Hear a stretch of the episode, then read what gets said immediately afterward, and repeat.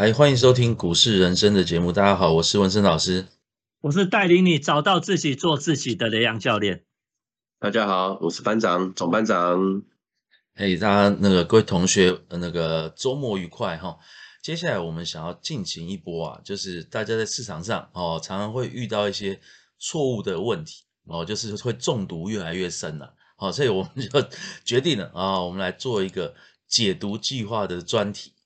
OK，那今天当然就是计划的第一天呐。哦，我们想说哈，诶，跟大家分享一下，其实我们在市场上这么久的时间，哦，特别是以前我们在呃金融业，哦，在业内的时候，常常遇到客户啊，都会来跑来问一个问题，说，诶，这个股票明天会不会涨？奇怪了，我就想说，啊，我知道会涨的话，那我不就现在就早就已经是首富在首富了吗？对，那你问我这个事情，不会觉得很奇怪吗？哦，所以我们再回到那个谁啊？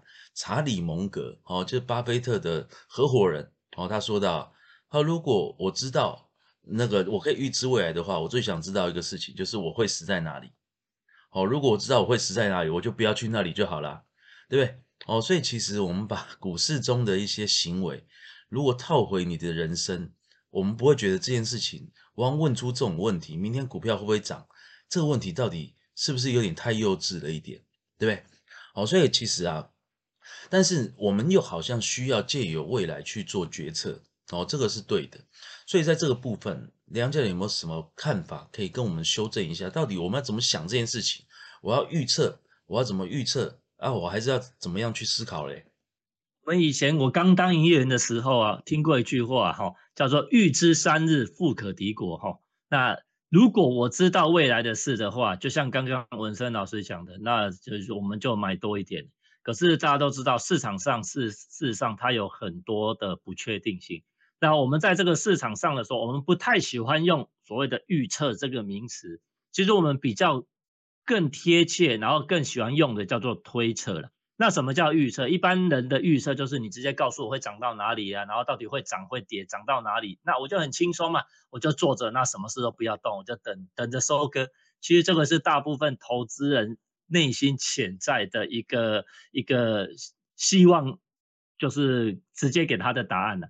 但事实上，哈，这个都是对我们来讲，我们在带以前在带客户或者是在做教育训练的时候，都建议投资人要赶快把这个错误的思维要赶赶快移除了。我们这个解读计划就是这个毒虫这个 bug 要赶快把它移掉。哦，所以我们要用推测。不是用预测，那推测和预测有什么不一样？哦，我们所谓的推测就有一点像推理的那个角度。那推理的角度本身，你的脑袋里面要有一些所谓的知识存量啊，然后或者知一一些基本的行业的基本知识，你才有办法去做所谓的推测。那其实推测和预测它差别在哪边？就是一般来讲啊，我们在推测的时候，它是有架构性的，哦，然后有结构。那因为有结构、有架构性，而且我是可以解释出来。那这个行情它为什么会涨？哦，比如说基本面的角度哦，怎么样、怎样、怎样？然后呢，技术面的角度啊，筹码面的角度哦，我们一直就是找寻资讯，然后再做这个推测。因为如果我们这样做的话，哈，我们事后才如果成功的话，假设我们就是这样做赚钱的，然后我们是不是可以如法炮制？以后就是类似这样做。好，那如果说哎。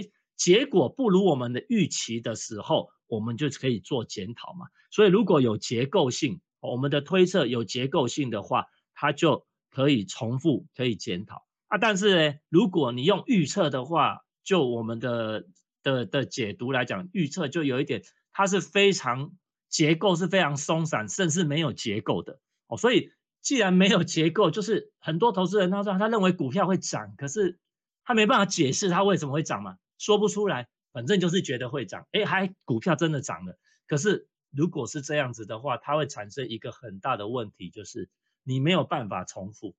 好，那你如果赚了钱还没办法重复啊？那如果亏钱的话是谁的问题？亏钱的话就是运气不好。嘿，所以赚的钱就是我很厉害，亏了钱就是运气不好。所以我们要开始就是跟同学讲，就是把预测这个东西要把它拿掉，我们尽量要用。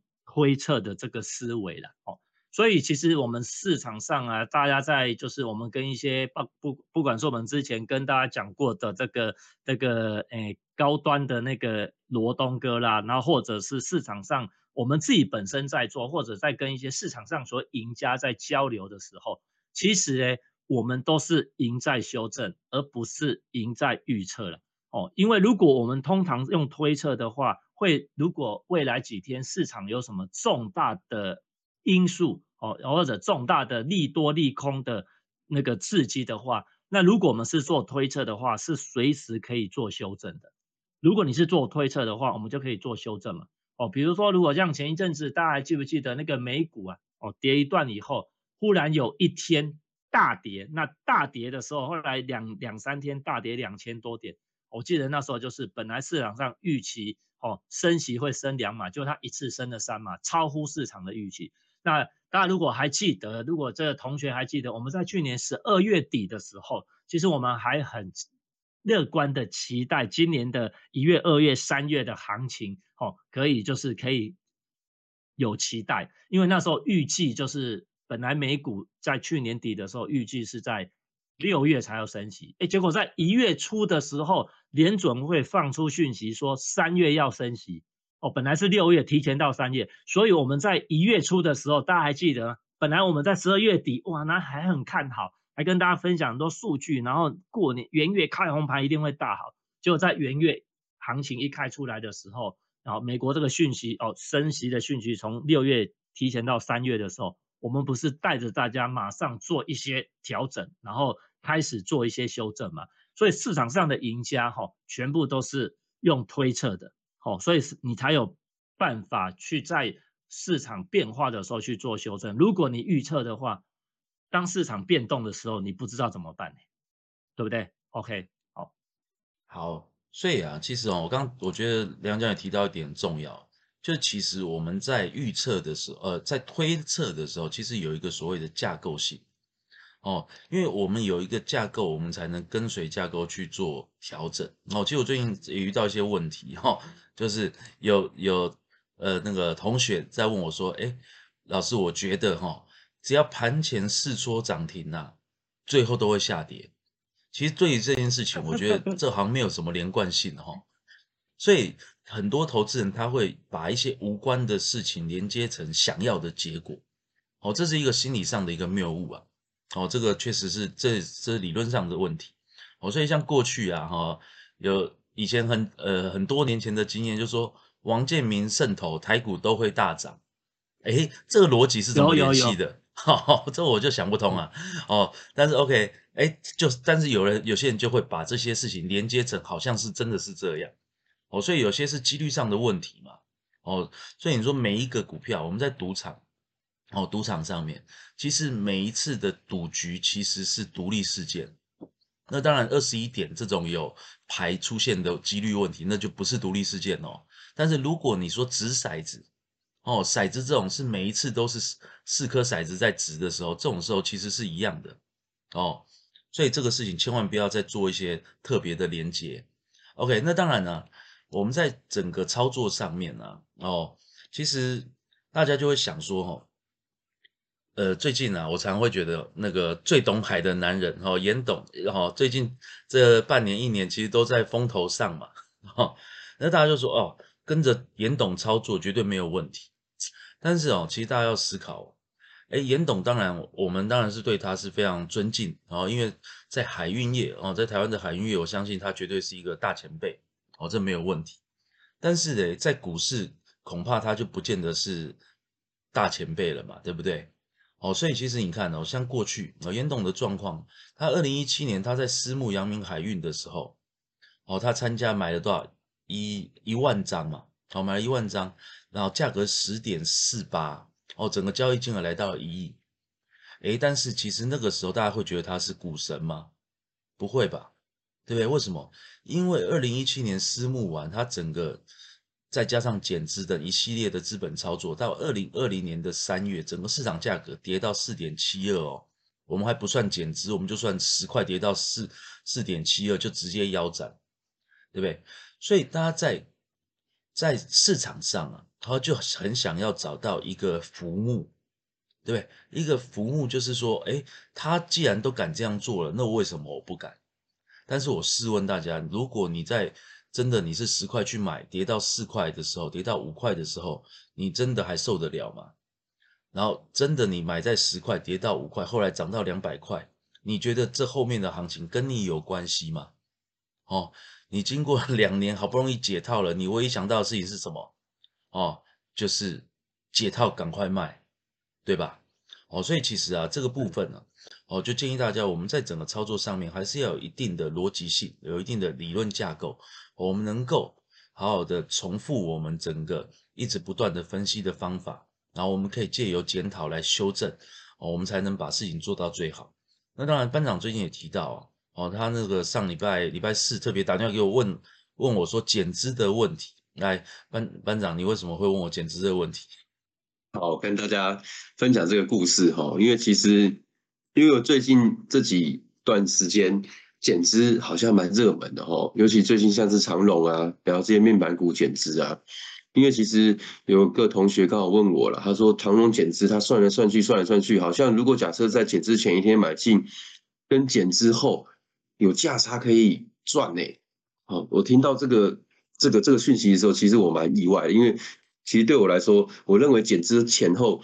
它只是公式的转换，但它总市值应该是不会变的，这是我的观念呐。所以我当下我是很简单的这样回应他。你看他说不会啊，简直是做股价两百多块，很很多哎。那假设以今天一百多块来看的话，一百一百块来看的话，它会到两百多块，这样很多。可是我说不对啊，可是你股数变少了，证交所哪有那么笨？啊，没胆没事，你只不过减个资，证交所就送你。送你钱让你去赚价差，我是刚刚我这我是觉得没有这个可能呐。我当下我就很简单的这样子去告诉这个同学说，我认为这个应该没有价差可以让你赚。如果这个有价差的话，那不就每天大股东就增资减资来赚这个价差就好了？干嘛还要炒股票那么累，对不对？很辛苦啊，哈，还要做业绩，对不对？还要搞还要各打通各种的关系。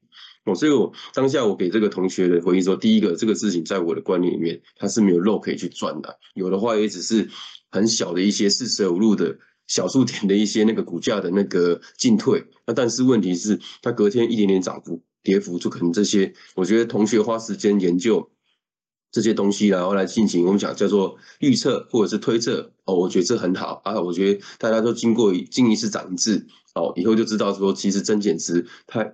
算完之后，都会总市值都会是一样的，所以我们这边做这样子的一个这个解释啊。当然，我们大家也可以请教一下这个文森老师，他这个比较专业哈，真的市值是不是如我所说的，它是不会太大，不会有变动，也不会有漏让你去赚那个价差啦。但是就我来说，我个人还是要跟大家分享有关预测这件事情啊。其实从一开始时候跟那个雷阳教练。开始学跟文生老师开始学，好，大家都知道预测是件很危险的事情，因为很多投资人他们都从会预测，最早听到就是预测股价嘛，哦，目标价多少，然后会到多少，哦，这是种这是很简单的预测，但是问题这些预测的来源到底是什么？他们大部分都会跟你说啊，他们老板讲的。我好，我说，但是你第一个听到这个，你就要觉得这个事情真的是有点奇怪。你看老板是什么关系？他干嘛跟你讲这种事情呢？好，所以说这种事情其实我认为是很没有意义，而且会让你花你的时间在这些没有用的资讯上面。哦，但是对我来说，我最常用的预测就只有两种。哦，当然早期是预测，现在它会变推测。哦，第一种就是我们讲均线扣底。哦，这个我非常推荐同学一定要执行这一方面的推测。哦，均线扣底是件很扎实的一个一个一个技术。哦，它可以去我们讲叫做推测未来股价。的方向跟均线的方向，这是第一个。然后第二个就是大家都知道，每年年初都会有法说会，或者是我们讲叫做呃股东会哦，他们当然会有一些叫做公司的管理阶层会出来发表他们对公司未来的看法，哦，会有一些喊目标，喊一下他们的营收，喊他们的业绩哦。我觉得这个就是一个很好的一个练习的一个一个管道哦。当今天这个大大老板他说他们今年公司要做到一千亿。好然后我们就看这一千亿，他能不能有没有办法达到？哦，比方说现在七月，他一千亿有没有达到一半以上？然后再看每个月的那个营业额，再看每个月的 EPS，去验证它这个一千亿到底有没有可能达到。如果有可能达到，那基本上这就是一个很好的一个推测的一个练习啊。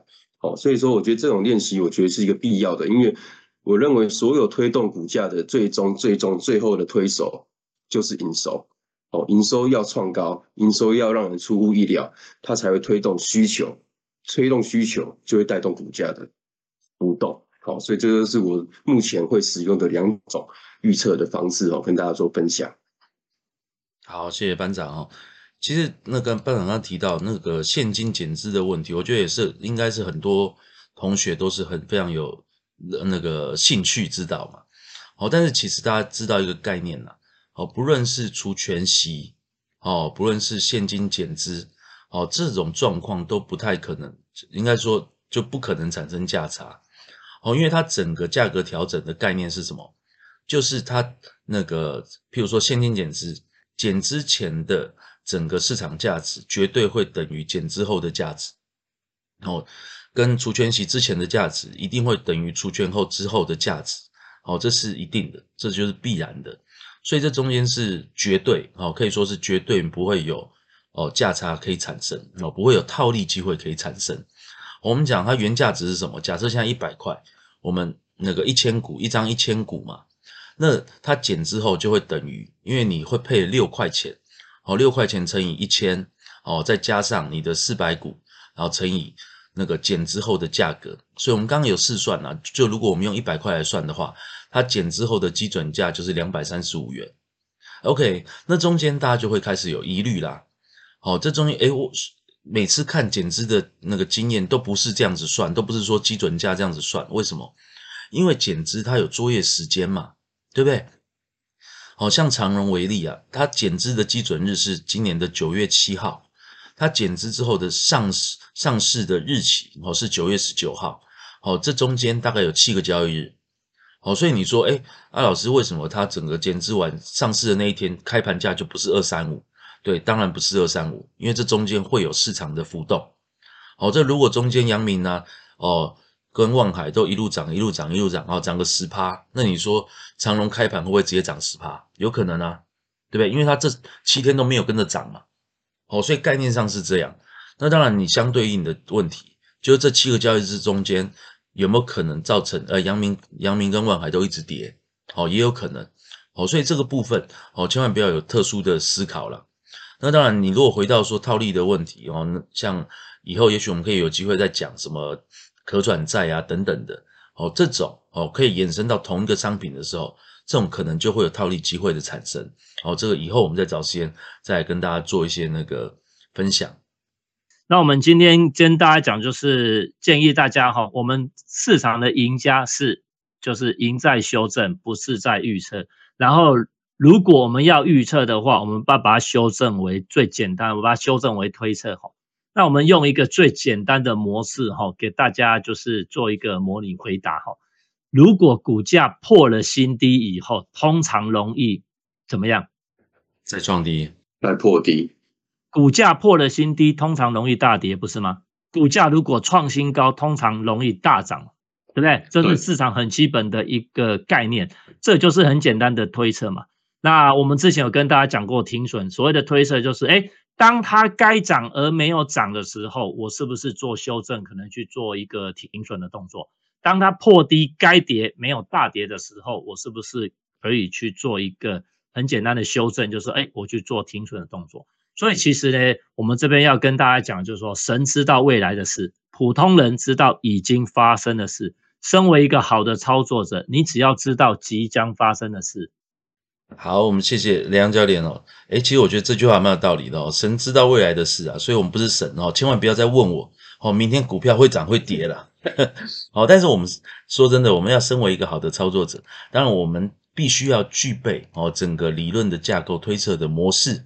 对不对？好，就像见面会的时候，哎，其实你看我是不是对很多人就会觉得说，哎，是不是神准？我跟你讲，这不是神准嘛，这是推论。好，所以当我推论错误的时候，我我一定知道什么时候我觉得我错了，我应该要去做调整。哦，其实我觉得真的，我们长久在市场上面，我们觉得这件事情就是最重要的。哦，只要把我们该做的预测、该做的准备哦准备好了。然后包含我们接下来的策略，如果发生 A 我就怎么做，发生 B 我就怎么做。其实真的我们只要做好这件事情，其实就够了。哦，这是最在市场上最重要的事情。OK，那我当然我们继续，大家有什么真的心里面的毒啊，哦，可以持续跟我们分享哦，我们再持续延续这个解读计划哦，让大家成为一个更成熟的交易者。好，那今天节目就到这里，感谢大家今天的收听，拜拜，谢谢大家，好，大家拜拜。